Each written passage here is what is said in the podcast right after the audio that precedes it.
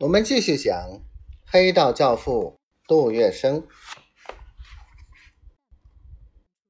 眼看鱼就在嘴边，却吃不到。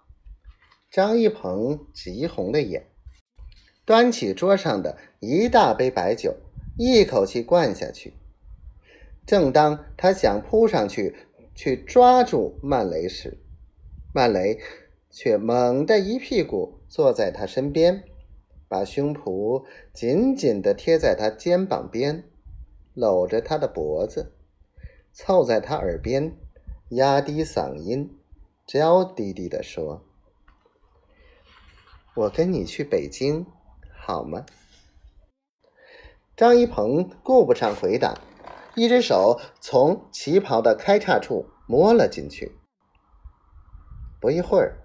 他又发现曼雷的那张粉脸还没有动，又趴下来不停的亲。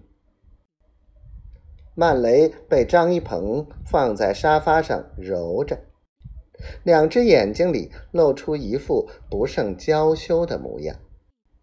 见他手忙脚乱，他身子一歪，从沙发滑到地上，那大腿上的可人之处。隐约可见，张一鹏这才想起应该扒去曼雷的衣服。他顾不上去解纽扣，伸手抓住旗袍的下摆，猛地一扯，旗袍一串脆响，前面的那边被撕去了。你把人家的衣服都撕坏了，我要你赔。要什么衣服？你天天就这样陪我，我才开心呢。那我怎么出去呀？大爷，我有的是钱，你要什么我就给你买什么。说着，张一鹏已被欲火烧得脸色发紫，按捺不住，三下五除二的脱了自己的衣服，就在地板上行动起来。曼雷“哎呦”一声，张一鹏感觉到了他的撕裂的痛。爷爷真不信，你还能真是黄花闺女？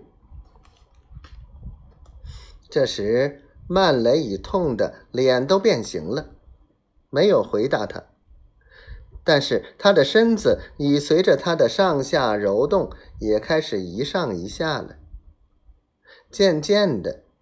他由肉体的痛变成了愉悦的呻吟声。张一鹏穿戴好后，把赤身裸体的曼雷抱在怀里，看着这美丽的身体，万般怜爱的问：“你还是处女？第一次？”